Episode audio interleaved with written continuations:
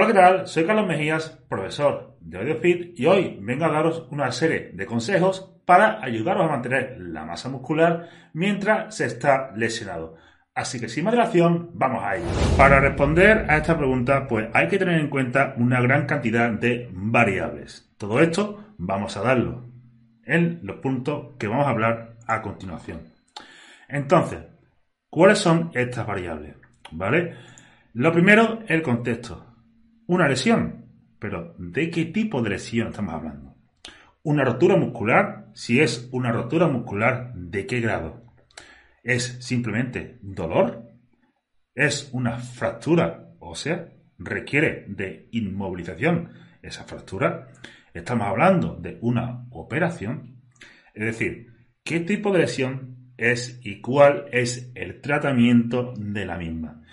Porque puede ser un tratamiento de inicio pasivo, es decir, reposo absoluto, y posteriormente la rehabilitación y readaptación a la rutina normal de entrenamiento, o puede ser un tratamiento que no tenga ningún tipo de reposo absoluto o de inmovilización sino que simplemente se empieza rehabilitación y readaptación. Por ende, la lesión requiere o no de inmovilización completa de ese músculo, ese segmento o lo que sea. Si requiere de inmovilización, esta inmovilización es inferior a dos semanas o superior a dos semanas. ¿Por qué este límite de dos semanas? Porque cuando sea o cuando es inferior a dos semanas, principalmente se dan desadaptaciones a nivel neuromuscular, es decir, por ejemplo, de fuerza, coordinación, etc. Con muy poca pérdida, con muy pocas desadaptaciones a nivel estructural, es decir, diámetro de los tejidos, como puede ser el tendón, el músculo esquelético, etc. Cuando es superior a dos semanas, la magnitud de estas desadaptaciones, por ejemplo, pérdida de la hipertrofia muscular, es muchísimo mayor y se va acentuando con el paso de las semanas. Entonces, si es inferior a dos semanas, no tendremos que preocuparnos demasiado por la pérdida de masa muscular en los casos de inmovilización completa. Si es superior a dos semanas, pues entonces sí que tendríamos que preocuparnos más. Ahora, si no hay inmovilización completa, sino que hay algún tipo de estímulo mecánico en ese músculo, entonces es mucho más fácil mantener la masa muscular. Por ejemplo, en estos casos suele ser que aparece algún tipo de dolor debido a un exceso de carga, entonces hay que reducir la carga de entrenamiento para que le dé tiempo a ese tejido a adaptarse y vaya desapareciendo ese dolor. Otra cosa que el dolor sea algún tipo de rotura muscular, etc. Pero cuando se puede seguir entrenando, seguir con la vida habitual, mover esa musculatura, etc., pues entonces hay algún tipo de componente de tensión mecánica que ayuda a mantener esa masa muscular y por ende, como norma general, no habrá mucha pérdida si es que hay algún tipo de pérdida.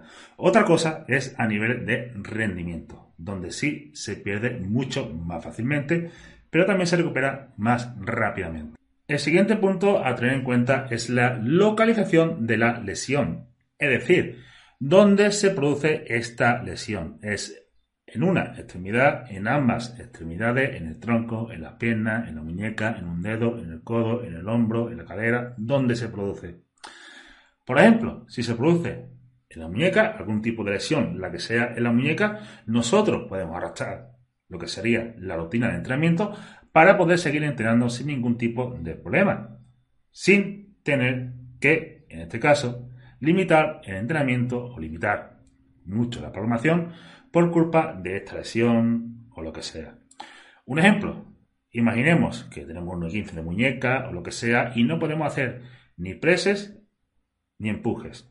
Pues entonces simplemente adaptamos la rutina usando, por ejemplo, poleas con straps para, en este caso, agarrar la carga a la parte alta del antebrazo, o mejor dicho, parte baja del antebrazo, según se mire, y así poder realizar diferentes ejercicios para estimular los músculos del torso. Por ejemplo, elevaciones laterales, cruce de poleas, curl de bíceps, etc.